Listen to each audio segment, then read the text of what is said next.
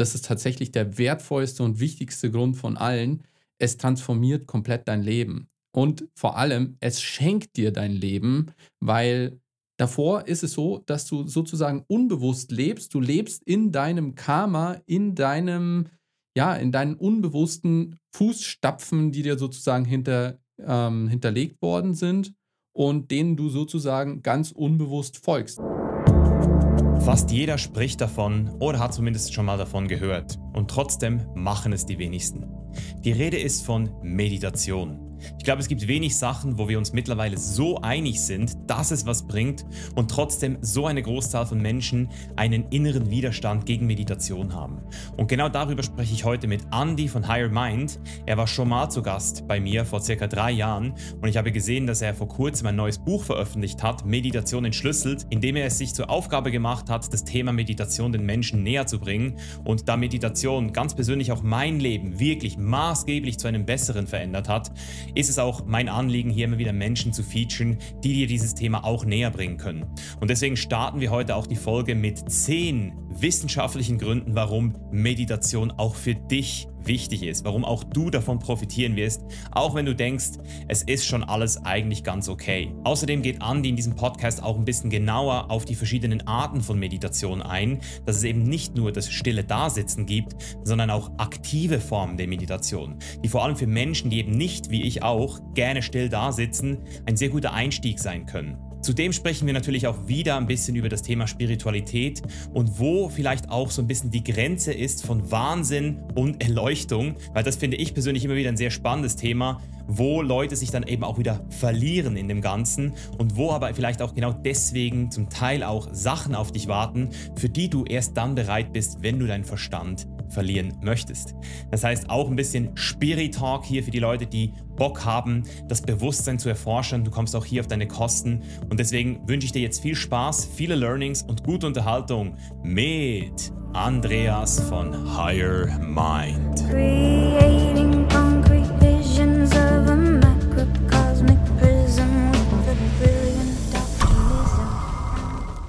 Ja, hey, mega geil, äh, dass wir wieder zueinander gefunden haben, haben Andi.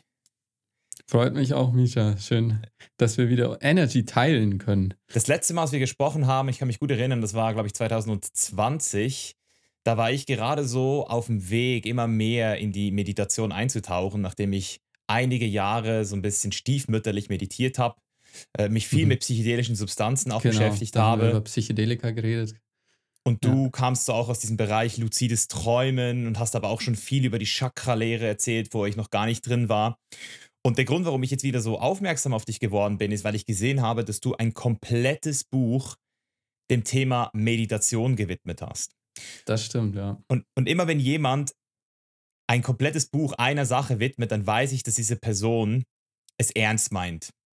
Und ich habe das bei dir schon damals das Gefühl gehabt, dass du da auf jeden Fall jemand bist, der es ernst meint. Bevor ich jetzt hier in den Raum gekommen bin, warst du auch kurz am Meditieren und ich finde es geil, weil ich bin auch so, dass ich mittlerweile jede Chance nutze. Und ich habe das Gefühl, dass jeder trotzdem, dass jeder zwar über Meditation spricht, aber die wenigsten dann trotzdem wirklich sitzen. Mhm. Und zwar wirklich sitzen und zwar täglich sitzen. Und deswegen möchte ich diesen Podcast hier vor allem mit sehr viel Nuggets, aber auch mit sehr vielen Gründen ausrüsten, um den Menschen hier nochmal die Chance zu geben, jetzt auch keinen Grund mehr zu haben, nicht zu meditieren. Oh ja. Ja, da gibt es auch einige Gründe. Und ja, lass uns da mal loslegen. Genau, so fängt ja auch dein Buch an. Ähm, zehn Gründe für Meditation. Andi, hau raus. Ja, Überzeugen ja. wir die Leute mal hier. Ja, also der wichtigste Grund, wieso überhaupt Meditation einfach so wertvoll ist, und das habe ich jetzt gar nicht in diesen zehn Gründen in diesem Kapitel mit drinnen, aber das ist tatsächlich der wertvollste und wichtigste Grund von allen. Es transformiert komplett dein Leben. Und vor allem, es schenkt dir dein Leben, weil Davor ist es so, dass du sozusagen unbewusst lebst. Du lebst in deinem Karma, in deinem, ja, in deinen unbewussten Fußstapfen, die dir sozusagen hinter, ähm, hinterlegt worden sind und denen du sozusagen ganz unbewusst folgst, weil deine konditionierten Muster bringen dich einfach auf den Weg. Und dann kommen so Gedanken hervor wie, ja, ich kann ja nichts ändern, weil mein Leben ist halt nun mal so oder ich hätte halt auch gern mal äh, so viel Geld wie der oder so ein gutes Selbstbewusstsein wie der andere, ja. Also all diese Sachen, dieses Mangelbewusstsein, was man davor hat, das reguliert das Leben einfach ein bisschen kaputt, sage ich jetzt mal. Wir fühlen uns mies Tag für Tag. Wir sind in so einem Energy Drop Down. Und wenn wir jetzt Meditation in unser Leben mit reinholen und shiften und bewusst sind, dann können wir aus diesem Level heraus, können wir Schöpferkraft in unser Leben bringen. Und das macht unser Leben erst wirklich zu einem echten, wahren Leben, weil wir jetzt plötzlich die Macht haben zu entscheiden und unser Leben in unsere eigenen Hände zu nehmen. Und das ist das wertvollste Geschenk, das Meditation erstmal so mit sich bringt. Und dann, ja, gibt es noch so mhm. zehn mhm. ähm, weitere Gründe, sage ich jetzt mal, die auch wissenschaftlich bestätigt sind, an denen man so messen kann, so wie kann Meditation noch, äh, also unser Leben positiv beeinflussen. Ja, und, und, da können wir wirklich jetzt auch gerne rein, weil ich, ich stelle mir jetzt halt zum Beispiel meinen Vater vor, der sich immer wieder so ein bisschen lustig macht über das Thema, äh, selbst es auch nie ausprobiert hat, wahrscheinlich auch irgendwo, denke ich, einen Widerstand in sich hat, überhaupt mal ja. still da zu sitzen, weil das, was du jetzt gerade gesagt hast, ist ja gleichzeitig auch für gewisse Menschen das Schwerste, überhaupt mal die Kunst des Nicht-Reagierens, die Kunst des Seins überhaupt mal zu entwickeln, weil bevor man in die Schöpferkraft kommen kann, muss man ja zuerst mal realisieren, hey, ich habe nichts unter Kontrolle. Meine Aufmerksamkeit, ich reagiere den ganzen Tag, ich werde durchgereicht von Werbespot zu Ad, zu irgendeiner Person, die mich triggert und habe gar nicht die Möglichkeit, aus mir heraus zu erschaffen. Das heißt, da ist ja ganz viel Pain und auch ganz viel äh, zuerst mal auch so ein bisschen so unsexy Stuff. Deswegen, um jetzt vielleicht wieder so mehr in diese wissenschaftlichen Sachen zu kommen, wo man jetzt auch eine rationale blaue Persönlichkeit abholen könnte, was sind so diese zehn Gründe oder was sind so die für dich so wichtigsten ja. Selling Points für Meditation? Also das Wichtigste erstmal ist die Stressreduktion, weil jeder von uns ist irgendwie gestresst und hat das Gefühl, ich bin überfordert von all den ganzen ja, Lebenssituationen, die auf mich einprasseln. Ähm, ich muss all meine To-Dos erledigen. Ich muss schauen, was ich heute zum Mittag oder zu Abend koche, was für ein Geschenk ich meiner Freundin organisiere. Meine Familie habe ich schon seit einer Woche nicht besucht und in der Arbeit voll viel Stress und was auch immer. Vielleicht äh, bricht auch noch meine Beziehung auseinander. Also wir haben ganz, ganz viele Stressoren in unserem Alltag und dadurch, dass unser Leben einfach viel schneller und schneller wird, ähm, sind wir dem einfach ausgesetzt. Und Meditation ist ein perfektes Heilmittel, um erstens Stress wieder loszulassen, also Stress zu vermeiden und aber gleichzeitig auch, dass wir stressresilienter werden, dass wir ja mit dem Load an Stress, den wir eigentlich haben, auch viel, viel besser zurechtkommen und sozusagen noch mehr Stress in unser Leben hineinlassen können, ohne überfordert zu sein. Ja? Und das hat man sogar messen können. Und zwar haben wir so ein Stresshormon ACTH in unserem Blut. Und Wissenschaftler haben jetzt so bei Personen, die nicht meditiert haben, Blut gemessen und diesen Stressor angeschaut und bei Personen, die meditiert haben und haben den auch so stressigen Situationen auseinander ausgesetzt und haben dann halt so verglichen. Und da ist dann rausgekommen, die Personengruppe, die meditierte, ist definitiv Stress besser gewappnet. Also da gibt es schon ähm, Durchschnitt, also wissenschaftliche Erkenntnisse dazu. Ja. Hast du sonst noch einen guten Punkt? Ja, ja, also weitere Punkte sind zum Beispiel die Konzentrationssteigerung, also dass wir lernen, uns besser zu fokussieren an einen Punkt. Auch das ist wissenschaftlich bestätigt und erforscht. Dann auch die Vorbeugung und Behandlung von Depressionen. Das ist auch sehr, sehr spannend, weil es wird ja heutzutage auch vermehrt in Kliniken eingesetzt zur Psychotherapie. Und da gibt es auch eine spannende Studie, die zeigt, dass ähm, sogar eine stärkere Verbesserung der Symptome ähm, gezeigt wird, anstatt wenn eine Gruppe mit Medikamenten behandelt wird. Also wenn Meditation wow. sozusagen gegen Medikamente antritt, ähm, hilft Meditation mehr gegen die Symptome. Würdest du sagen, das ist dem Effekt geschuldet, dass du immer mehr merkst, dass du deine eigene Story dir nicht mehr abkaufst? Also so diese Distanzierung von diesen immersiven Gedanken, weil Depression ist ja auch so ein bisschen so eine Art Trap des Minds, finde ich so. Also jetzt nicht mm, alle, vielleicht gibt es klinische Depressionen, wo wirklich auch was, da gibt es ja auch immer noch so Theorien, was ist jetzt eine Depression und was nicht, aber ich glaube, dass viele Menschen ja depressiv sind, weil sie einfach irgendwann mal einen Schicksalsschlag hatten, etwas ist passiert und die kommen aus dieser Story nicht mehr raus. Würdest du sagen, ja, dass, das, ja. dass das der Mechanismus ist oder gibt es da sonst noch irgendwelche? Ja, ja, das ist, das ist schon ein spannender Punkt, den du ansprichst und auch das haben Wissenschaftler so sehen können, dass wir, ähm, also Menschen, die depressiv sind, die neigen dazu, in diesen Gedankenspiralen unterzugehen. Und wenn man jetzt meditiert, dann kann man sozusagen den äh, Schritt zurück machen und dann alles aus dieser Beobachterperspektive wahrnehmen. Und genau diese Beobachterperspektive hilft dir, diese Distanz zu erschaffen zu diesen Gedanken und du kannst sie halt dann auch viel besser loslassen oder halt auch sehen, okay, da ist ein Gedanke, aber möchte ich diesen Gedanken sozusagen zu Ende denken oder möchte ich ihn in mein Leben lassen, ja oder nein? Also du, du bekommst viel mehr Kontrolle und bist sozusagen nicht mehr diesen Gedanken schutzlos ausgeliefert. Und ja. jetzt oder willst du noch weitermachen? Ja, komm, komm, komm noch ja, zwei also Stück. Kann, ich kann noch raushauen. Ja. Also da gibt es noch einige. Ich ähm, überlege mal, was ist noch so das das Krasseste, genau, also Meditation baut dein Gehirn auch um. Das haben Wissenschaftler nachgewiesen und zwar in verschiedenen Gehirnbereichen. Zum Beispiel der Präfrontalkortex, der fängt an zu wachsen. Ähm, der ist für unsere logischen Entscheidungen ähm, sinnvoll, für unsere Gedächtnisleistung allgemein. Dann im Hippocampus beginnt sich auch, also unser Hippocampus schrumpft sogar heutzutage, vor allem durch ähm, ja, schlechte Ernährung und so weiter. Und da können wir auch einen Zuwachs beobachten. Und das ganz Spannende ist auch unsere Amygdala, das ist unser Angstzentrum sozusagen, die entscheidet, ob wir so in Angst- und Fluchtmodus kommen oder nicht. Ähm, die ist bei den meisten Menschen auch, eher, ähm, auch ein bisschen überstimuliert. Das heißt, sie ist auch gewachsen, weil sie einfach die ganze Zeit aktiv ist. Wow. Und Meditation hilft auch hier, dass diese Amygdala beginnt sich zu schrumpfen und wir dadurch auch nicht mehr so häufig in dieser Alarmbereitschaft sind. Ja, das ist eine spannende Sache. Und jetzt noch die letzte, die eigentlich total überzeugen muss, weil das finde ich ist die heftigste ähm, Erkenntnis bezüglich Meditation und zwar, dass sie hilft, Alterungsprozesse zu verlangsamen. Und das Ganze konnte also auf molekularer Ebene erforscht werden und bestätigt werden, weil unsere Zellen teilen sich ja immer. Ja? Und bei jedem Teilvorgang geht sozusagen so ein bisschen an Erbinformation verloren oder beziehungsweise kaputt. Da gibt es auch die Telomere, die sozusagen wie Schnürsenkel am Ende der DNA immer stehen. Und die verkürzen so mit der Zeit. Also je älter du wirst, umso kürzer werden sie und umso, ähm, ja, umso mehr können halt unsere Erbinformationen angegriffen werden und gehen kaputt.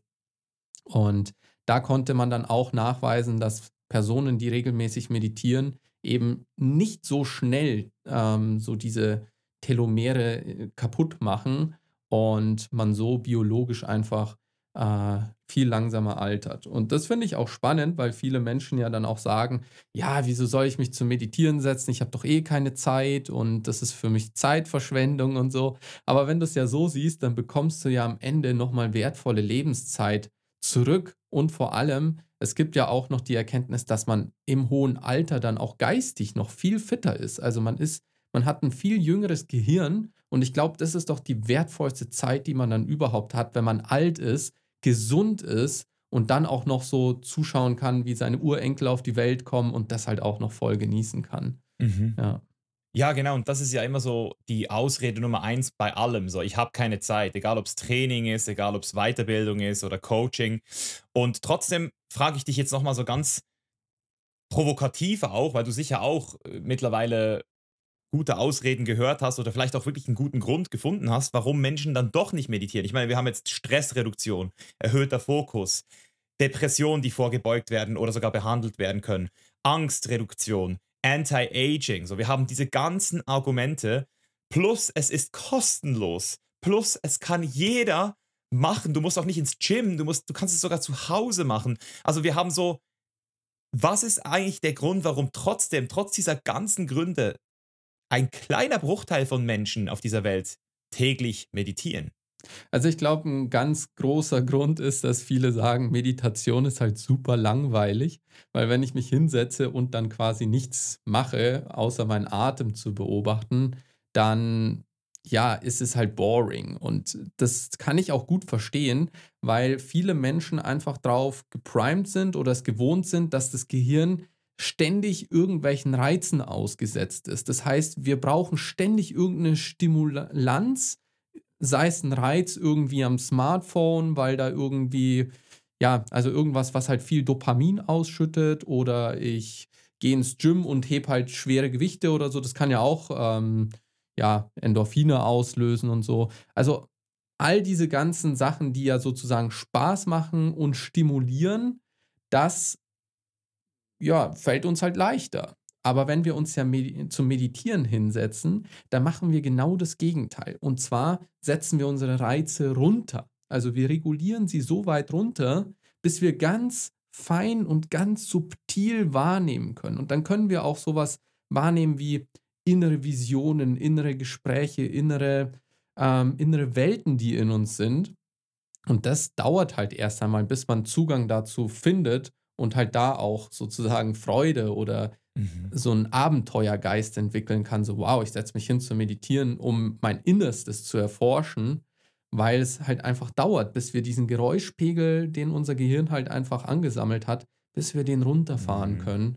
Und ja, das ist, glaube ich, schon ein, ein, eine Blockade, die viele Leute haben. Mhm. Und gerade auch ähm, ja, diese, diese Regelmäßigkeit aufzubringen. Das fällt dann vielen doch auch schwer. Ja.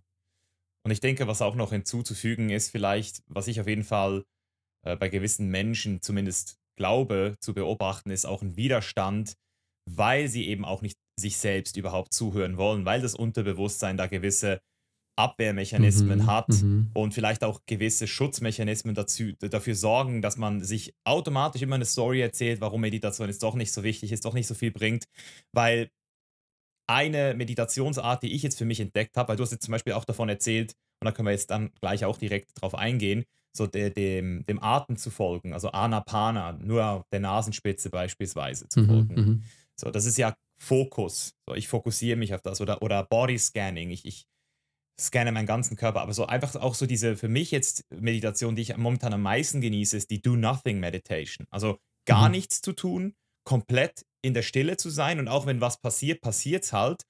Und da merke ich so, das ist so diese tägliche Therapie, die ich mir selbst gebe. Also ich sitze eine halbe Stunde hin und höre mir selbst zu, statt dass ich jemanden bezahle, der mir zuhört. So heißt das. Ja, ja, und, ja. und da kommen manchmal, eben manchmal treffe ich dann einen Marketing-Agent, der mir geile neue äh, Ideen für mein, für mein Business gibt. Manchmal habe ich dann einen ganz komischen Typen, der mir erzählt, was alles scheiße ist. Manchmal mhm. kommt da mein inneres Kind. Das ist immer jemand anderes dann auch auf dem Stuhl. Und was dann halt auch kommt, ist dann weird. Aber es ist, es ist ich mache nichts damit. Ich reagiere nicht drauf. Und ja. du hast ja auch von acht Stufen in deinem äh, Buch, schreibst du ja. Und was genau. ich so genau. spannend finde, ist, dass du alle Stufen mit einer aktiven und einer passiven Meditation dann auch versiehst. Und, und mhm. das interessiert mich jetzt persönlich, weil jetzt kommen wir ja von diesem Warum-Meditation auch so ein bisschen zu diesem Wie meditiere ich.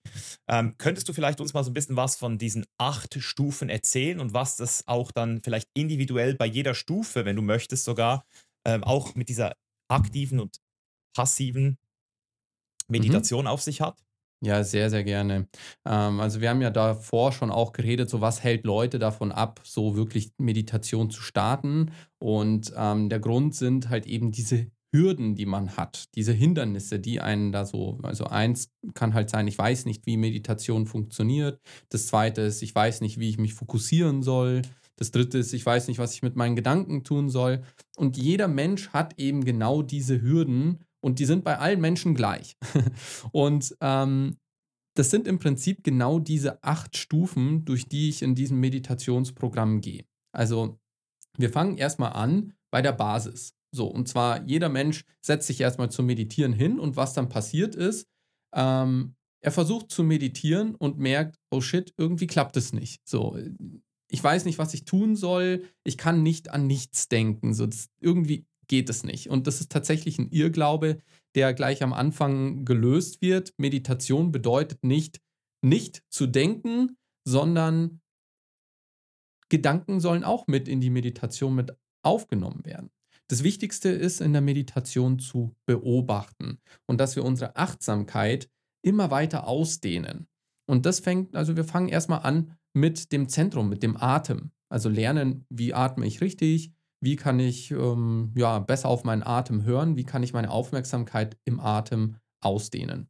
So, das ist die erste Hürde, so der erste Step der Meditation, was wir auch lernen. Und das ist wie so ein Wochenprogramm auch gebaut. Du kannst so von Ebene zu Ebene, Woche für Woche einfach dich so durcharbeiten und hast dann auch Meditationstechniken dann mit im Buch mitgeliefert.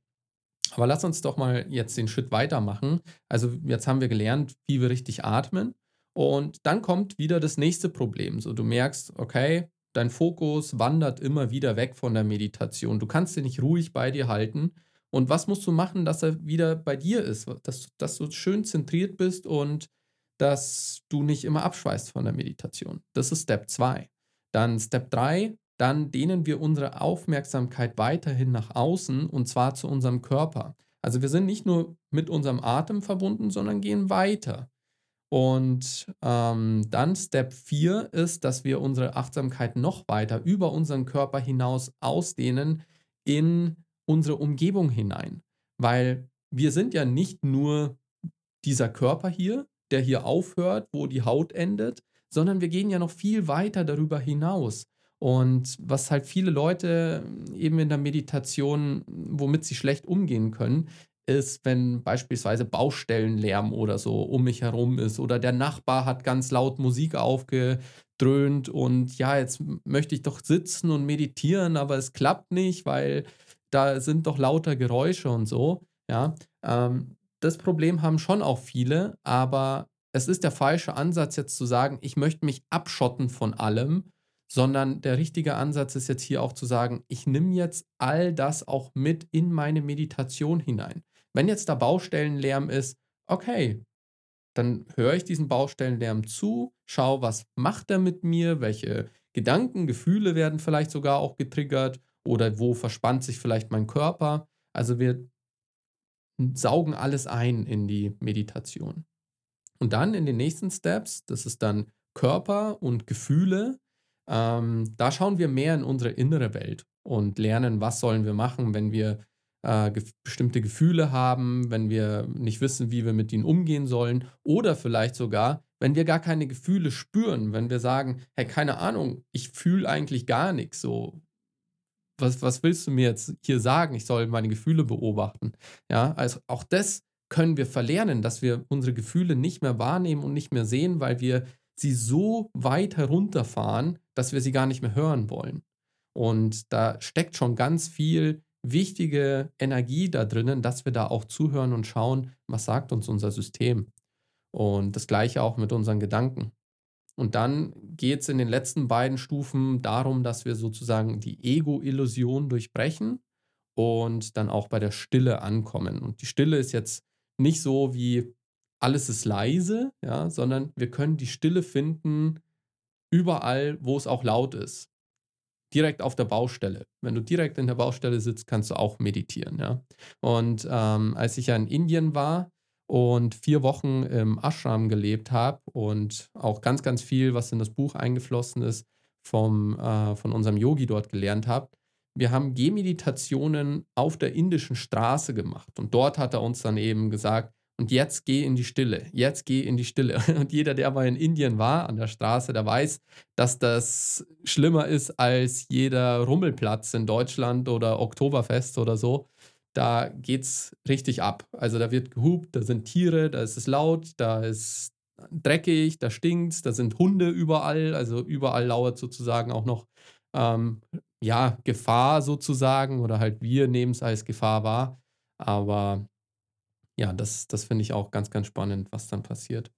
Und ja, dann kann ich auch gerne jetzt noch tiefer eingehen in, was sind aktive Meditationen und passive Meditationen. Mhm. Ähm, da habe ich auch ganz, ganz viel mitgenommen, eben aus dieser Indienreise. Und das hat sozusagen mein Meditationsprogramm nochmal revolutioniert, weil ich davor im Meditationsprogramm nur diese Sitzmeditationen hatte. Und jetzt habe ich diesen Ansatz mit den aktiven Meditationen noch mit reingebracht, weil wir in Indien ganz viel so Sachen gemacht haben wie Schüttelmeditation. Also schüttel einfach alles aus dir heraus. Zum Beispiel deine Gedanken rausschütteln, deine Gefühle rausschütteln, deinen Körper ganz weich werden lassen.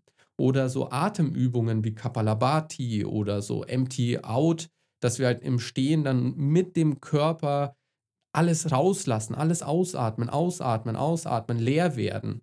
Und dann gab es noch viele andere Meditationen, die wir so im, in Bewegung gemacht haben, wie die Tanzmeditation und ja, also ganz, ganz mhm. viel. Auch das typische Hu, was man so von, äh, von Osho auch so kennt, ähm, mhm, mit, mhm. den, mit diesen verrückten Meditationen. Und das macht dann tatsächlich auch Spaß. Das sind dann so Meditationen, die leichter zugänglich sind.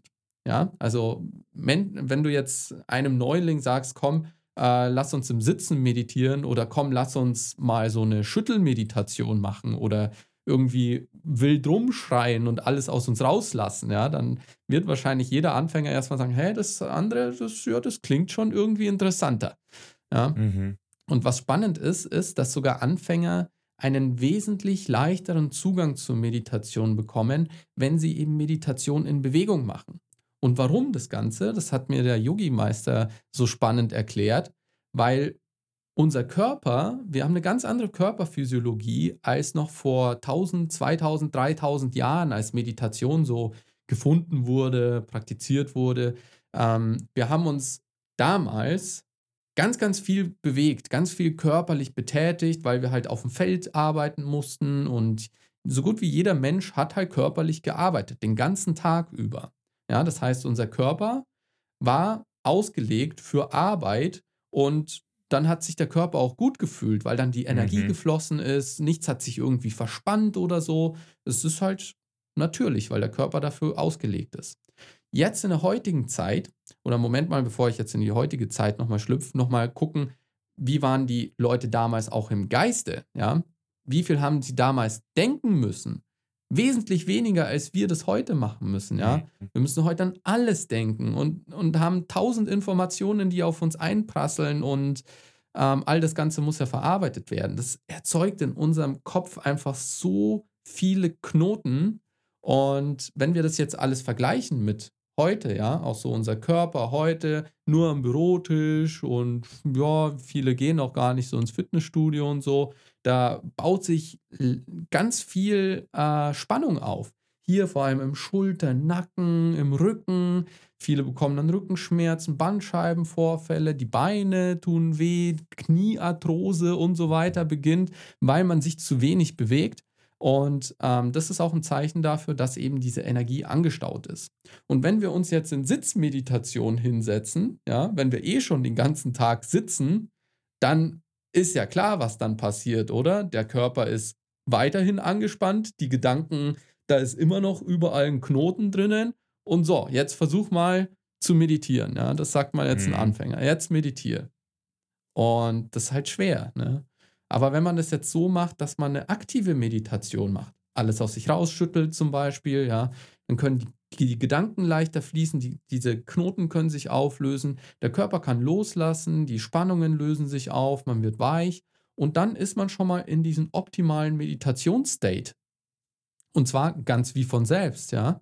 Und wenn man dann danach in so eine Sitzmeditation hineingeht, genau. glaub mir, die ist dann ums 10 bis 100-fache ja. effektiver. Ja. Und so kann man dann wirklich deep eintauchen.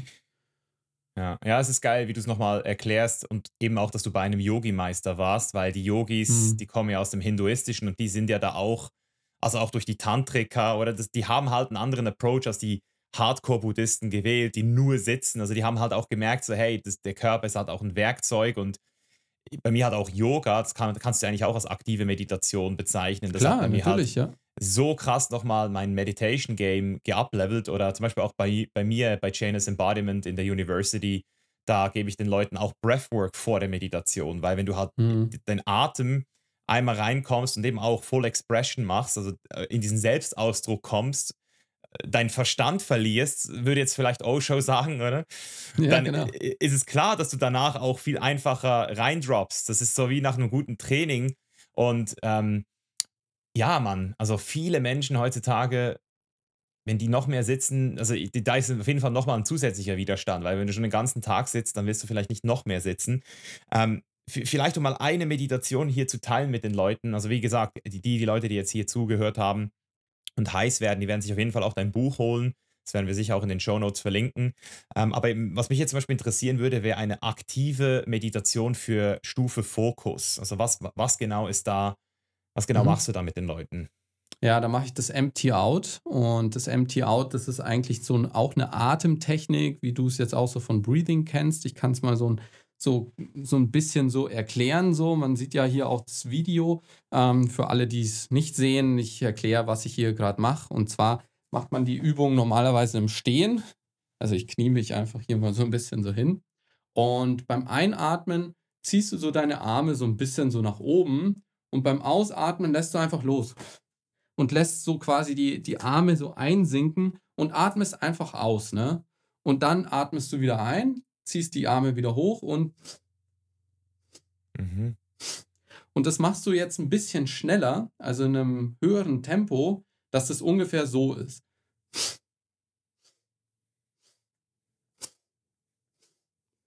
Und dann machst du es wie beim Kapalabhati, dass du dich nur aufs Ausatmen fokussierst mhm. und einfach rauslässt. Alles raus. Ausatmen, ausatmen, ausatmen, ausatmen, ausatmen. Das Einatmen passiert sozusagen von selbst. Und dann kommen wir in so einen Tunnel hinein, dass wir alles loslassen, alles rauslassen und unseren Geist voll klar bekommen. Und dann können wir dadurch, dass wir nur auf dieses Ausatmen fokussiert sind, auch unseren Fokus total darauf halten und halt uns voll auf dieses Ausatmen, Loslassen, Rauslassen konzentrieren. Und das hilft uns, unseren Fokus eben bei uns zu behalten. Und das ist so die Technik, die ich quasi ausführe. Die kann man jetzt noch ein bisschen genauer erklären, weil man dann sozusagen noch ein paar Atempausen und so weiter noch einlegen kann, um einfach das ein bisschen zu unterstützen. Aber so im Groben und Ganzen ist es die Technik. Mhm. Ja. ja. mega interessant. Ähm, wo ich jetzt vielleicht noch mal so rein würde, weil es mich interessiert, wie du dazu stehst, persönlich ist ähm, auch vielleicht so die Grenzen von Meditation. Also da gibt es ja verschiedene ähm, Heilversprechen zum Teil auch. Also wenn ich jetzt zum Beispiel so in die Richtung Dispenser schaue, würde ich sagen so, das ist jemand, der halt auch Menschen sehr viel Hoffnung macht, äh, was körperliche Heilung betrifft. Wie stehst du im Allgemeinen zu solchen Sachen nach deinem aktuellen Kenntnisstand? Also bis wo würdest du sagen, ähm, könntest du auch Meditation promoten und wo würdest du sagen, da werde ich jetzt auch vorsichtig, was ich den Leuten versprechen möchte?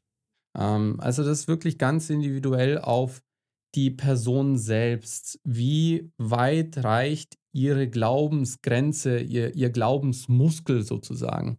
Und der Glaube ist wie so ein Muskel, der trainiert werden kann. Und an das, woran wir glauben können, das können wir auch viel leichter manifestieren. Ja? Und da hilft uns ja auch Meditation, so diesen Glauben manifestieren zu können, so in diesem Fokus zu sein, ähm, die Schöpferkraft sozusagen anzuzapfen.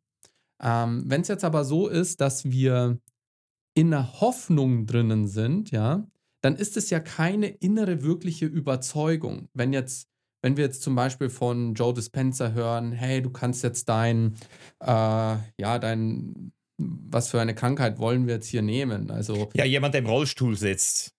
Okay, ja, jemand sitzt im Rollstuhl und wir sagen ihm so, hey, okay, ähm, du kannst das heilen, indem du jetzt einfach nur zehn Minuten am Tag meditierst oder vielleicht eine Stunde am Tag meditierst und genau diese geführte Meditation durchführst für die nächsten zwei Jahre. Und dann denkt die Person so, ja, das Dankeschön, so, aber stimmt es vielleicht? Hm, kann ich das vielleicht nicht schaffen? Ist das Quatsch, was er mir erzählt und so?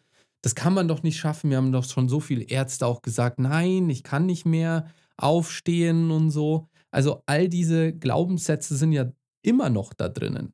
Also es hilft nicht nur, sich hinzusetzen und jetzt einfach zwei äh, jahrelang durchzumeditieren und dann nach zwei Jahren passiert's, dann kannst du aufstehen, ja.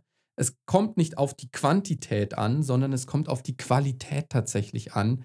Wie sehr kannst du auch in den Glauben hineingehen, ja, ich bin heil, ja, ich, in mir ist diese Kraft, dass ich irgendwann aufstehen kann und ich werde aufstehen. Und davon bin ich so überzeugt, da gibt es keine Zweifel. All das, was zum Beispiel die Ärzte mir versuchen da zu sagen, das stimmt nicht, das ist nicht wahr. Und nur wenn man in diesem State ist, dann erst kann auch so etwas passieren wie so eine Heilung. Nur dann. Wenn man eben irgendwelche Zweifel noch drinnen hat, diese Blockaden und so, never. Und deswegen kann man da die Grenze auch nicht so klar ziehen, ja, dass ich sage, so, okay, bis dahin reicht Meditation und ähm, ab da an geht es nicht mehr, sondern es kommt wirklich auf die Person selbst drauf an. Und wir haben ja schon so viele Menschen gesehen, die Wunder bewirkt haben, die durch diese meditativen Fähigkeiten Sachen geheilt haben, die, das, das, das hat die ganze Wissenschaft auf den Kopf gestellt, ja.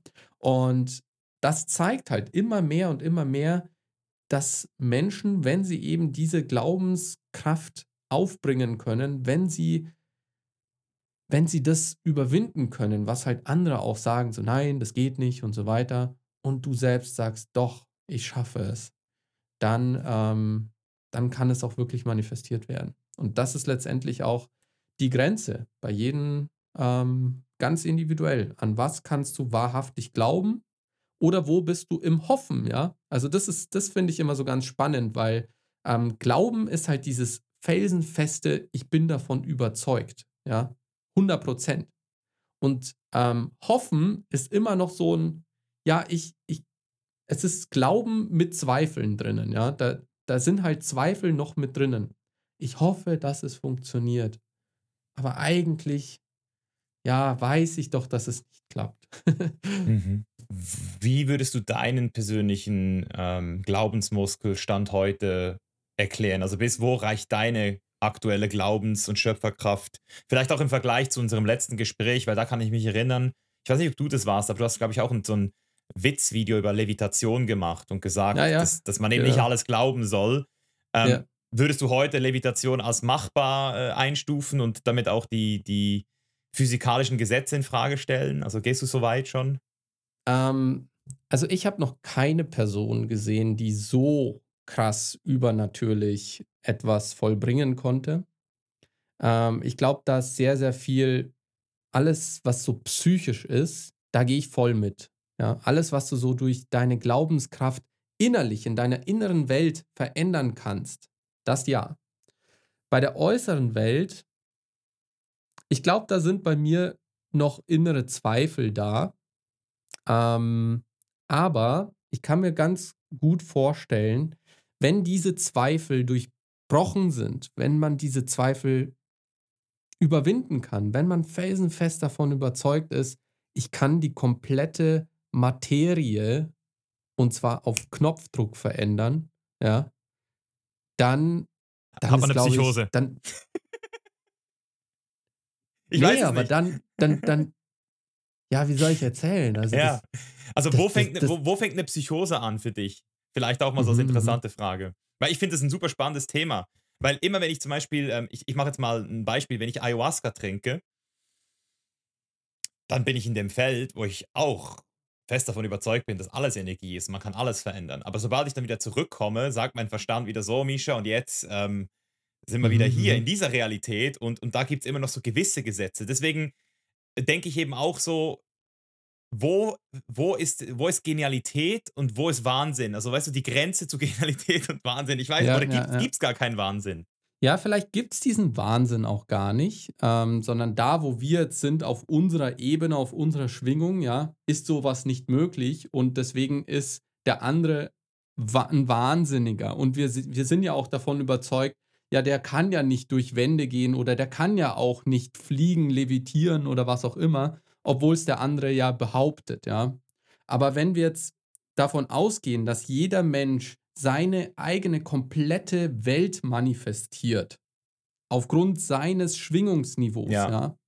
Wenn die andere Person halt in einer anderen Schwingung ist, dort in dieser Welt, wo halt dann eben das möglich ist, ja, ist es ja für die Person mhm. 100% da und es funktioniert und die Person kann schweben und kann fliegen und wenn du sozusagen auch in diesen State kommst, könntest du es vielleicht auch sehen und wahrnehmen. Mhm. Aber davor halt nicht. Weil wenn du nicht in dem State bist, dann ist er halt ein Verrückter und du kannst halt nicht sehen, was er in seiner Welt manifestiert. Verstehst du? ja, das, das, hat so leicht solipsistische äh, Ansätze, die du jetzt hier bringst, oder? Dass wir alle so unser eigenes Universum sind. Ja, ja, Und das ist auf jeden Fall ein sehr spannender Ansatz, weil, weil eben bei mir, äh, bei mir fängt immer so, oder sagen wir mal dort, wo ich so die Grenze setze, ist eben auch so bei diesem so Levitation oder äh, jemand, der nur noch vom Atem und von der Sonne lebt. So, das ist dann bei mir so mhm, mhm. auch, okay, da, da setze ich für mich die Grenze, glaube ich nicht. Oder eben, wenn zum Beispiel ein Dispenser sagt, hey, es gibt Leute, die haben psychosomatische Issues und die kommen zu mir und sind danach wieder geheilt, glaube ich sofort. Wenn jemand vielleicht glaubt, er könne nicht aufstehen, obwohl er schon lange wieder stehen könnte und dann durch die Meditation wieder aufsteht, glaube ich das auch. Aber wenn jemand halt so Nerven, also wenn da halt wirklich so Genickbruch oder sowas war oder weißt du, irgendwas, was dich halt wirklich in den Rollstuhl bringt, dann wäre das für mich so das Gleiche, dass, dass, dass der wieder laufen könnte, wie wenn ich jetzt keinen Arm mehr hätte und da würde einfach wieder der Arm nachwachsen. So. Also das wäre dann für mhm. mich so, da setze ich für mich einfach so ein bisschen diese materielle Grenze. Oder man sagt ja auch, jemand kann Berge versetzen, das ist ja auch so ein Sprichwort. Im Sinne von könnte man sogar einen kompletten Berg einfach um, also in, in, in meiner Realität, weil ich an alles glaube, glaube ich auch das und kann, sehe dann, wie jeden Tag Berge versetzt werden.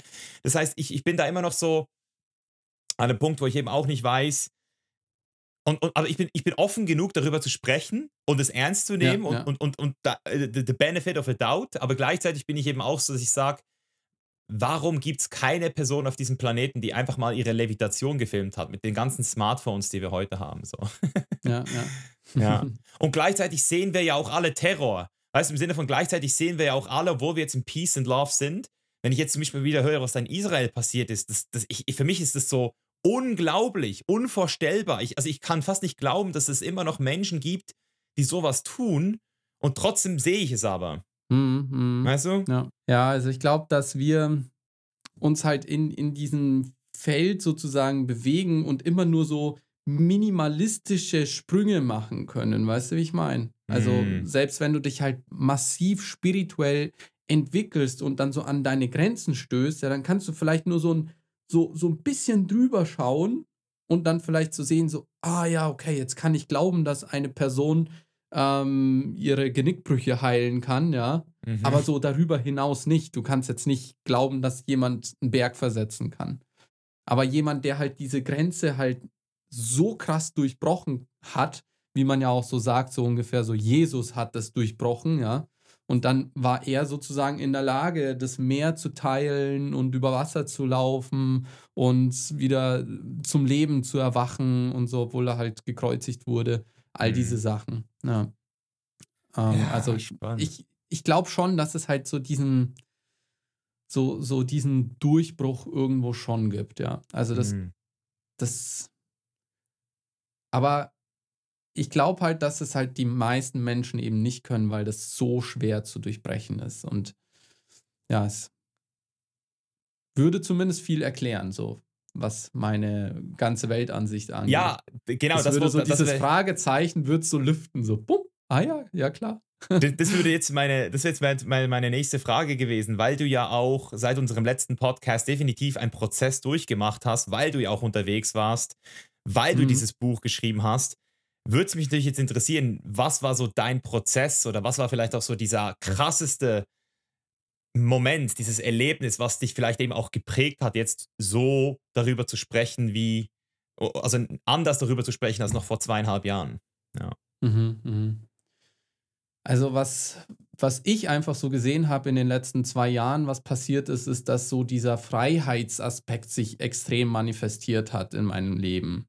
Ähm, damals war ich nicht in diesem Mindset, dass ich jetzt irgendwie dran glauben konnte, ich kann durch die Welt reisen und zwar äh, solange ich will und wohin ich möchte und, ähm, und kann dort leben sozusagen. So, ich habe keine Verpflichtung, dass ich irgendwo in, in zu einem Arbeitgeber laufen muss, dort einen Job erfüllen muss und ähm, all diese ganzen Sachen oder halt auch diese finanziellen Hürden, die man ja sonst da gesehen hat und gedacht hat, hey, ja, niemals komme ich dahin.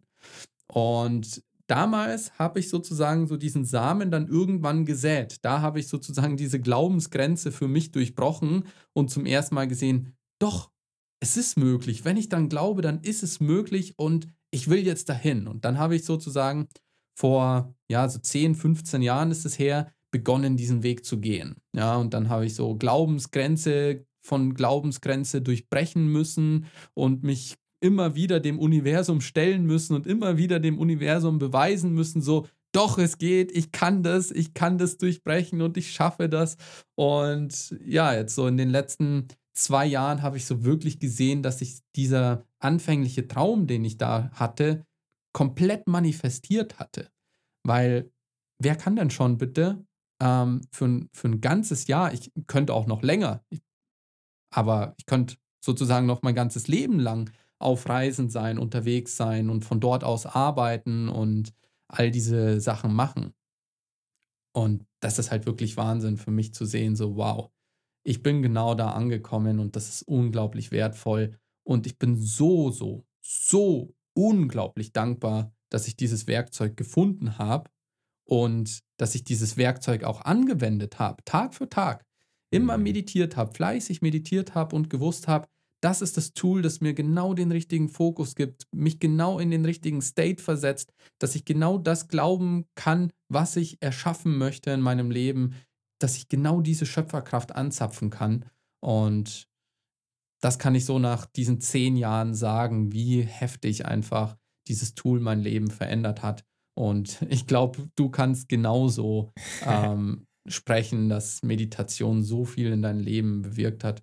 Da würde mich auch gern deine Story ähm, oder deine Sichtweise so interessieren. So Misha vor zehn Jahren und Misha heute, so was hat sich in deinen Meditations, ähm, in, dein, in deiner Laufbahn ja. entwickelt?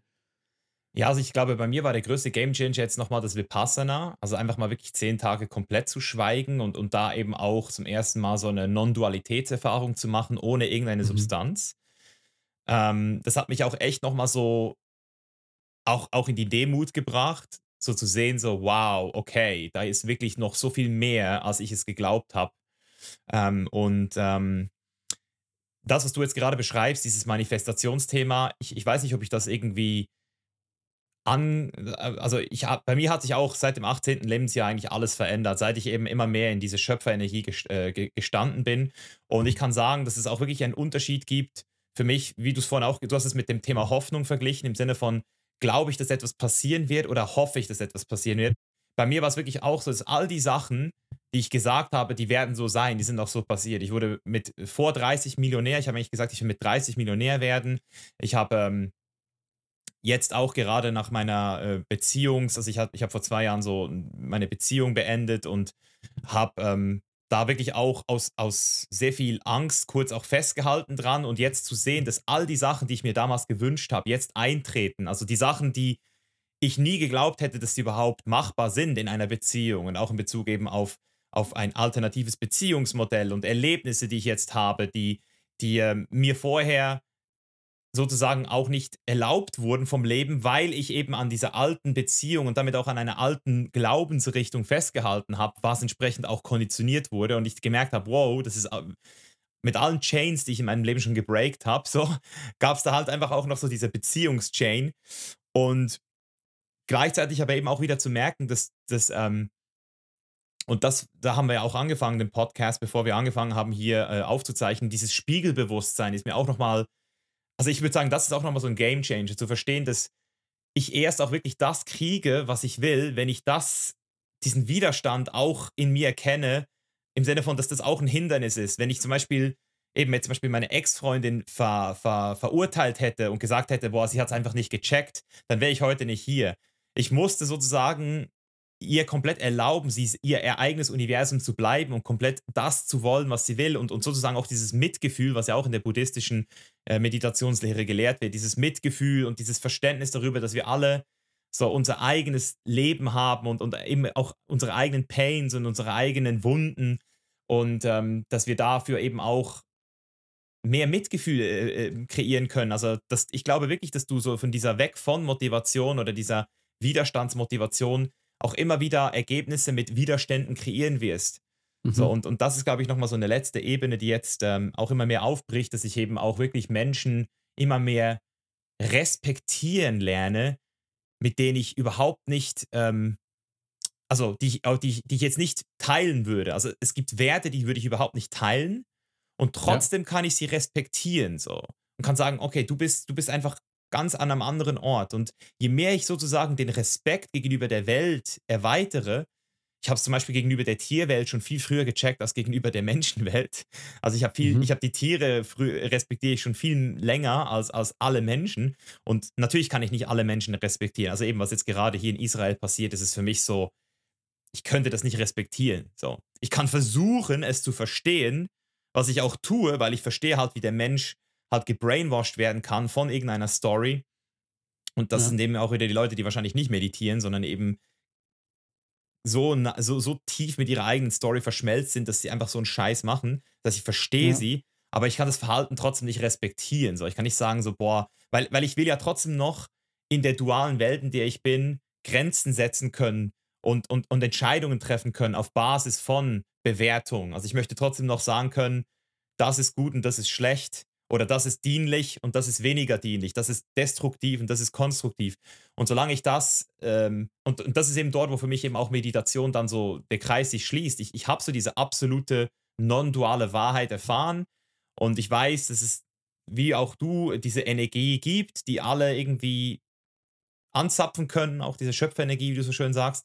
Und trotzdem sehe ich mich als verletzliches, sterbliches, menschliches Wesen mit ganz klarem, vergänglichen Körper und fange auch an, das zu akzeptieren. Also diese Endlichkeit ja. immer mehr zu akzeptieren. Ja. Ja. ja, das ist, das ist sehr, sehr spannend, was du gerade auch angesprochen hast und auch sehr, sehr wichtig für, für alle Leute zu verstehen, weil viele genau auf dem Irrweg sind. Es ist ein Geschenk, dass wir genau das machen können, dass wir urteilen können, dass wir in gut und schlecht denken können, dass wir eben diese Polarität haben. Das ist was zutiefst Menschliches und eine Erfahrung, die wir uns ja auch eben gewünscht und ausgesucht haben. Wir sind ja nicht ohne Grund hier auf dieser Welt und hierher inkarniert, ja, aus dieser non-dualen, ähm, aus diesem Space, in dem ja Erfahrung nicht entstehen kann, weil ja keine gegensätzlichen Pole da sind. Ja, das kann ja nur, also Erfahrung kann nur entstehen, wenn es Unterschiede gibt. Und dort, wo alles eins ist, alles gleich ist, alles verbunden ist und eins ist, was, was, was soll denn da erfahren werden, außer die Einheit, ja? Deswegen muss diese Einheit sozusagen beginnen zu vergessen und damit beginnt eine Inkarnation. So, wir kommen auf die Welt und haben vergessen, dass wir eigentlich diese Einheit sind, Gott sind, Bewusstsein sind. Und dann machen wir uns auf den Weg, auf diese menschliche Erfahrung und sammeln eine Erfahrung nach der anderen. Und das ist eben genau das, was, mhm. was ja das Spirituellste überhaupt ja für uns ist, so diese Erfahrungen zu sammeln.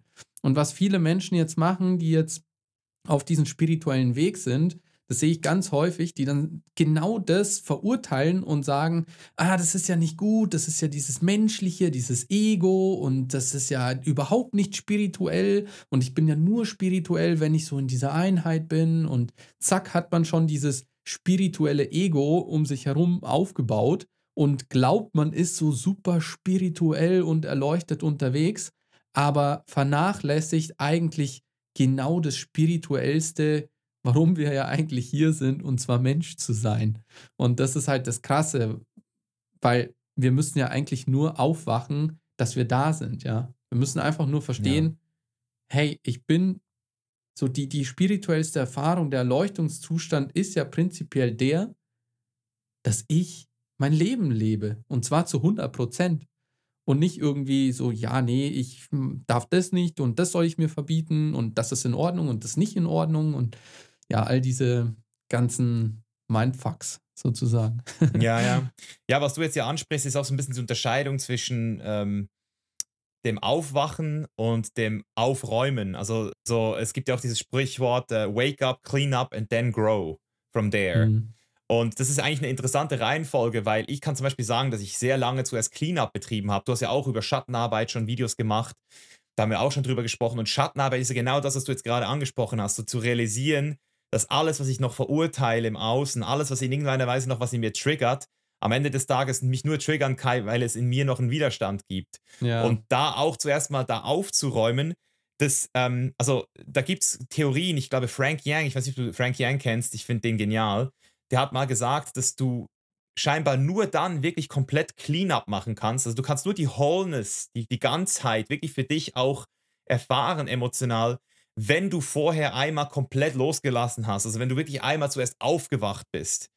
Mhm. Und, und die meisten Leute sind ja diesem Spiri-Thema, die, die nähern sich so an, aber machen sehr viel Therapie oder Persönlichkeitsentwicklung und erfahren deswegen auch in meinen Augen nie die komplette ganze, ähm, den ganzen Wert, weil eben da immer noch ganz viel so, eben wie du es vorhin gesagt hast, diese Zweifel sind. Und diese Zweifel limitieren dich dann auch in deiner persönlichen Weiterentwicklung und in deiner Heilung, wenn man so will. Das heißt, je mehr du sozusagen loslassen kannst von deiner Limitierung, und, und die, dich als komplettes Bewusstsein siehst, desto besser wirst du wahrscheinlich dann auch äh, aufräumen und, und wachsen können. So. Total, würdest, du, ja. würdest du sagen, dass dein Prozess, also wie hat dein Prozess so chronologisch vielleicht noch abschließend so stattgefunden? Ähm, mhm, mhm. ja, und wie würdest du es heute empfehlen? Von 100% unbewusst und Mitläuferbewusstsein bis hin zu, ich tue mein Allerbestes. Also ich sage jetzt nicht, ich bin jetzt schon bei 100 Prozent, äh, ich kann alles loslassen, aber ich bin schon einen ganz guten Weg gegangen, würde ich jetzt mal sagen. Ähm, und alles hat damit begonnen, als ich eben so, bevor ich so mein, meine erste spirituelle Erfahrung hatte, als ich wirklich so gecheckt habe, wow, da gibt es dieses Bewusstsein, dieses Schöpferbewusstsein und ich will genau das erleben, das, das ist mein, mein Way. Es gibt keinen Weg dran vorbei. Und ja, da, davor war ich einfach eine Person, die hat quasi ganz ganz geringes Selbstbewusstsein gehabt. Ich habe immer versucht, anderen zu gefallen, habe immer die Dinge gemacht, um anderen zu imponieren oder dazu zu gehören. Also ganz, ganz viele solche Muster, die mich auch zu einem echt schlechten Mensch gemacht haben, weil ich nicht gerade das Beste, also im besten Umfeld auch war. Ähm, weil die an, also Freunde damals, haben halt dann auch so Sachen gemacht wie jemanden zu beklauen oder jemanden auszulachen und so. Und ja, da wollte ich halt dazugehören und dann habe ich auch solche Dinge gemacht. Das gebe ich ganz offen und ehrlich zu. Aber jetzt kann ich im Nachhinein nochmal ganz genau sehen, so zu was sind wir fähig, wenn unser Unbewusstes die Macht über uns hat und wenn wir gesteuert sind von all diesen konditionierten Mustern, von deinem Karma sozusagen, wenn du deinem Karma unterworfen bist. Und dann habe ich begonnen, mich langsam zu, zu, zu erinnern, wieder langsam immer mehr bewusster zu werden, immer mehr zu erkennen und immer mehr in diese Schöpferkraft zu kommen und diese Kontrolle wieder zu erlangen. Und das ist halt ein Prozess, der geht nicht von einem Tag auf den anderen, sondern das hat erstmal ein paar Jahre gedauert, bis überhaupt so ganz kleine Erfolge mal zu sehen waren. Und dann hat es auch erstmal nochmal lang gedauert, bis ich mich wirklich von, also gemerkt habe, ja, da sind diese konditionierten Muster, ich will mhm. cool sein, um dazuzugehören und so. Ich habe das schon so gecheckt, ja, aber ich konnte konnte mich trotzdem nicht davon lösen, weil sie halt so einfach automatisch durchgeführt wurden. Das hat auch erstmal Monate, Jahre gedauert, bis ich da wirklich komplett das Ganze aufbrechen konnte und jetzt sagen kann, hey, da habe ich jetzt so die Kontrolle darüber. Mhm. Und ja, dieser Prozess geht immer noch weiter und weiter und weiter. Ähm, auch da, wo ich heute noch stehe. Und ich finde es jetzt auch ganz spannend, dass wir wieder genau da ankommen, wo wir ja. unser Gespräch gestartet haben. Das haben ja die Podcast-Zuhörer ähm, noch gar nicht mitbekommen. Da haben wir noch nicht aufgenommen gehabt. Da haben wir über Spiegelbewusstsein geredet und du bist jetzt bei deinen Eltern zu Hause, also dort, wo du aufgewachsen bist, wo du geboren wurdest und ähm, wo du deine ersten Erfahrungen und so gesammelt hast. Und genau da geht ja auch die Reise von uns ja auch los, dieses, dieses, ja, wir, wir müssen genau da auch ansetzen und da diese konditionierten Muster erkennen und auch da durchbrechen und auch da zu Bewusstsein finden. Und das ist eine ganz, ganz spannende Sache. Und viele sagen ja auch so, wenn du, also die Familie triggert einen sozusagen am aller, allermeisten, weil man halt auch Klar. Sehr, sehr viel Zeit miteinander verbracht hat und viele konditionierte Muster eben in diesen jungen Jahren ähm, geprägt worden sind. Mhm. Und das sind wirklich die ganz, ganz schwierigsten, fundamentalen, konditionierten Muster, die wir überhaupt durchbrechen können. Ja, wie, wie läuft es denn da jetzt? Da kannst du ja jetzt auch so ein bisschen so erzählen. Das finde ich auch echt spannend. Mhm. Ja, also eben, ich ähm, habe ja, äh, ich bin eigentlich gar nicht, gar nicht geplant, nochmal in die Schweiz zu kommen, weil in der Regel habe ich gesagt, ich will meine Familie dreimal im Jahr sehen. Das war jetzt schon erreicht dieses Jahr. Aber mhm. ich habe ähm, vor ein paar Wochen Ayahuasca getrunken und da hat sie mir in der ersten Nacht gezeigt, oder ich kam zu diesem Entschluss, diesem Bedürfnis, ich will meine Familie nochmal besser kennenlernen. Mhm. Und mhm. ähm, habe dann mich in meinem Kinderzimmer wiedersehen, wo ich jetzt auch gerade sitze. Und habe gesagt, hey, bevor ich jetzt nach äh, Südafrika ab, abhaue für den Winter, komme ich nochmal hierher und, und lebe mal wieder bei meiner Mutter. Und ähm, ich habe jetzt auch wirklich so für mich nochmal so diesen Spruch von Ram Dass, so, äh, wenn, wenn du wirklich glaubst, du bist erleuchtet, äh, verbring mal eine Woche mit deiner Familie.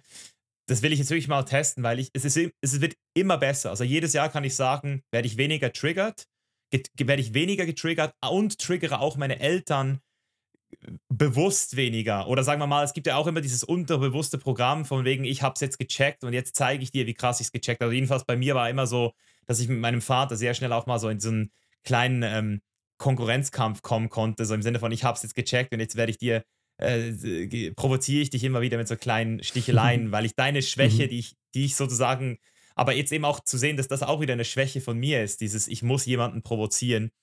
Ja, ja. Also mein, ich muss jemanden auch Thema. davon überzeugen ja, oder ja, so. Ja, genau. Jemanden zeigen, was ich da erfahre. Und das ist, ja, genau, das ist, ja. stimmt. Mhm. Ja, und, und was ich jetzt gerade zum Beispiel heute gemerkt habe, als meine Mutter so geredet hat und sie hat so das Metaprogramm, dass sie sich sehr gerne und sehr oft über viele Sachen beklagt. Das, das ist ja, glaube ich, nicht nur bei ihr so, sondern das höre ich immer wieder auch von Kunden und Kundinnen, dass sie das der Grund ist, warum sie bei ihren Eltern es nicht aushalten. Und mhm. normalerweise bin ich immer so, dass ich dann alles immer wieder so äh, äh, gegen argumentiere und sage so, ja, aber komm und äh, ja, aber da siehst du das nicht auch. Äh, also im Sinne, und jetzt heute habe ich einfach ihr zehn Minuten zugehört und einfach durchgeatmet, ganz bewusst bei mir geblieben und ich habe das Gefühl, dass das das Heilendste für, für beide ist, weil ich reagiere nicht drauf. Jetzt sind wir wieder am Anfang dieses Podcasts, oder? Ich, ich, ich lerne noch weniger zu reagieren, bei mir zu bleiben. Mhm. Und automatisch gebe ich ihr damit auch kein Karma, das sie wieder nutzen kann, um zu glauben, dass sie in irgendeiner Weise gespiegelt wird. Also im Sinne von, sie kriegt auch keinen Grund, sich dann wieder zu beweisen oder zu argumentieren oder zu rechtfertigen. Und dadurch ja. hat sie die Chance, ich sage nicht, dass es auch passiert, also da will ich jetzt auch keine Garantie geben, dass das bei allen so funktioniert. Aber meine Beobachtungen haben gezeigt, dass du dadurch, dass du nicht reagierst, der anderen Person, Person zumindest die Chance gibst, sich selbst zu sehen und selbst zu erkennen. Also im Sinne von auch mhm. die unschöne, also im Sinne von vielleicht dann auch mal so ein Gesicht zu sehen, oh, so sehe ich gerade aus, weil du einfach nur zurückspiegelst, ohne dabei groß äh, es persönlich zu nehmen. Und, und dann merkt dann vielleicht eine Person, oh, jetzt habe ich zehn Minuten lang mich beschwert und die, oh, vielleicht mache ich das nächste Mal nicht mehr so. Ja, ja, genau. Also, also ja. Man, man, man gibt der Person ja auch gleichzeitig die Möglichkeit, auch dahin zu schauen, ne? Weil wenn, wenn man auch mit reagiert, dieses Spiel sozusagen mitspielt, das Karma-Spiel, dann hat ja die, die Person gegenüber gar nicht die Möglichkeit zu sehen, was passiert denn da gerade eben erst, ja. ja. Spannend, spannend. Mhm. Ja, vielleicht jetzt abschließend, jetzt haben wir viel über das Sein geredet, jetzt sind wir nochmal so ein bisschen in das Thema Heilung und, und Konditionierungen rein. Wenn wir jetzt nochmal so auf dieses Werden gehen, Persönlichkeitsentwicklung, Basics, so vielleicht mhm. auch in Bezug auf dein Business oder in Bezug auf deine persönlichen Ziele, vielleicht eben auch, wer möchtest du noch werden? Ähm, was ist da gerade bei dir los? Jetzt mal unabhängig von den ganzen Themen. Ja, ja. Also was bei Higher Mind passiert ist, alles ist gewachsen in den letzten Jahren und ich habe versucht irgendwie, das ist auch so ein Muster von mir, dass ich alles versuche selber noch zu machen und sehr viel Kontrolle sozusagen ähm, versucht da mit drin zu halten. Und das hat, ich habe jetzt gemerkt, das hat sehr, sehr stark dazu geführt, dass Higher Mind gar nicht so wachsen kann, wie es eigentlich wachsen könnte. Und das ist jetzt so ein Prozess bei mir, mit anderen Menschen zusammenzuarbeiten, mich mehr besser zu vernetzen, auch mir Hilfe ähm, oder sozusagen Arbeit abnehmen zu lassen und mich viel mehr auch konzentrieren kann, nochmal auf meine eigene Reise. So, wo geht es für mich spirituell gesehen auch hin? Ja, ich möchte nicht mehr so auch nur an dieser Oberfläche sozusagen sein, sondern ich will richtig tief tauchen. Das habe ich auch in Mhm. meiner einjährigen spirituellen Weltreise gesehen, dass ich, dass es Zeit ist, wirklich tief einzutauchen und nicht mehr nur so an der Oberfläche zu sein. Und dazu brauche ich halt jetzt auch ein gutes Team, das ähm, mich unterstützt, um Higher Mind sozusagen auch dahin zu bringen, wo es hingehört. Und dass es dann auch die Community-Plattform ist, die ich mir auch schon so lange äh, gewünscht habe, beziehungsweise so lange manifestiert habe für Higher Mind, dass auch die Member, die jetzt äh, sozusagen erstmal außerhalb der Plattform sind, auch den Weg hineinfinden, wo wir gemeinsam wachsen können, wo wir gemeinsam durch ähm, kleine Mini-Events, durch gemeinsame QAs, gemeinsame Live-Meditationen und so wachsen können in der Gemeinschaft, ja. Also näher aneinander zu sein. Das ist so der nächste Step, der dann noch kommt. Mhm. Und ja, Geil. dann irgendwann kommt dann hoffentlich dann, ja, nicht nur hoffentlich, das wird kommen. Das ist so auch ein manifestierter Punkt. Ähm, das ist ein Ort auch, den es physisch gibt, wo wir uns dann auch physisch äh, treffen können, physisch zusammenkommen können und dort auch Spiritualität leben können, Spiritualität sozusagen erfahren können. Nice, nice. Also da höre ich auf jeden Fall sehr viele unternehmerische Skills, die dir da angeeignet werden jetzt oder die du dir aneignest, höre ich daraus. Strategische Entscheidungen. Sehr spannend, Andi. Und ähm, ich finde es mega geil, was du machst. Und deswegen habe ich dich auch nochmal einfach hier auf den Podcast geholt. Ich habe das Gespräch als sehr wertvoll empfunden und bin mir sicher, dass du auch einige Leute hier aufmerksam gemacht hast auf dein Buch. Und sage deswegen auch äh, vielen Dank fürs Gespräch. Danke, Misha. Danke sehr. Danke für deine Energy. Danke auch nochmal für deine abschließenden Worte. Also ich fand es nochmal genauso oder mindestens genauso bereichernd wie das letzte Mal und wenn nicht sogar noch tiefer. Und ja, danke auch, dass du ähm, das Buch so genannt hast. Vielleicht an alle, die sich jetzt nochmal fragen, so wie heißt das Buch eigentlich? Das heißt Meditation entschlüsselt und das gibt es überall im deutschen Handel. Also einfach im Buchhandel gehen oder auf Amazon bestellen. Genau, da kriegt man das Buch. Danke, Misha. Geil. Aho. Hey, bevor du jetzt zurück in deinen Alltag verschwindest, tu mir bitte einen Gefallen und schenke mir 30 Sekunden deiner wertvollen Zeit. Hat dir diese Folge gefallen, dann bitte ich dich um deinen Support. Bewerte den Podcast mit 5 Sternen auf Spotify oder Apple und folge The Chain is Life in deiner App. Teile diese Folge außerdem mit einer Person, die davon profitieren würde. Und wenn du mehr über unsere Arbeit bei The Chain is Life wissen willst, checke gerne die Links in der Beschreibung. Denn wenn du dir wirklich ein geiles und freies Leben kreieren möchtest, das du selbst bestimmen kannst, gehört mehr dazu, als sich diesen Podcast hier anzuhören und Motivationsvideos auf YouTube anzuschauen. Also mach jetzt den ersten Schritt und komm in die Umsetzung. Bis nächste Woche, dein Mischa. Peace out.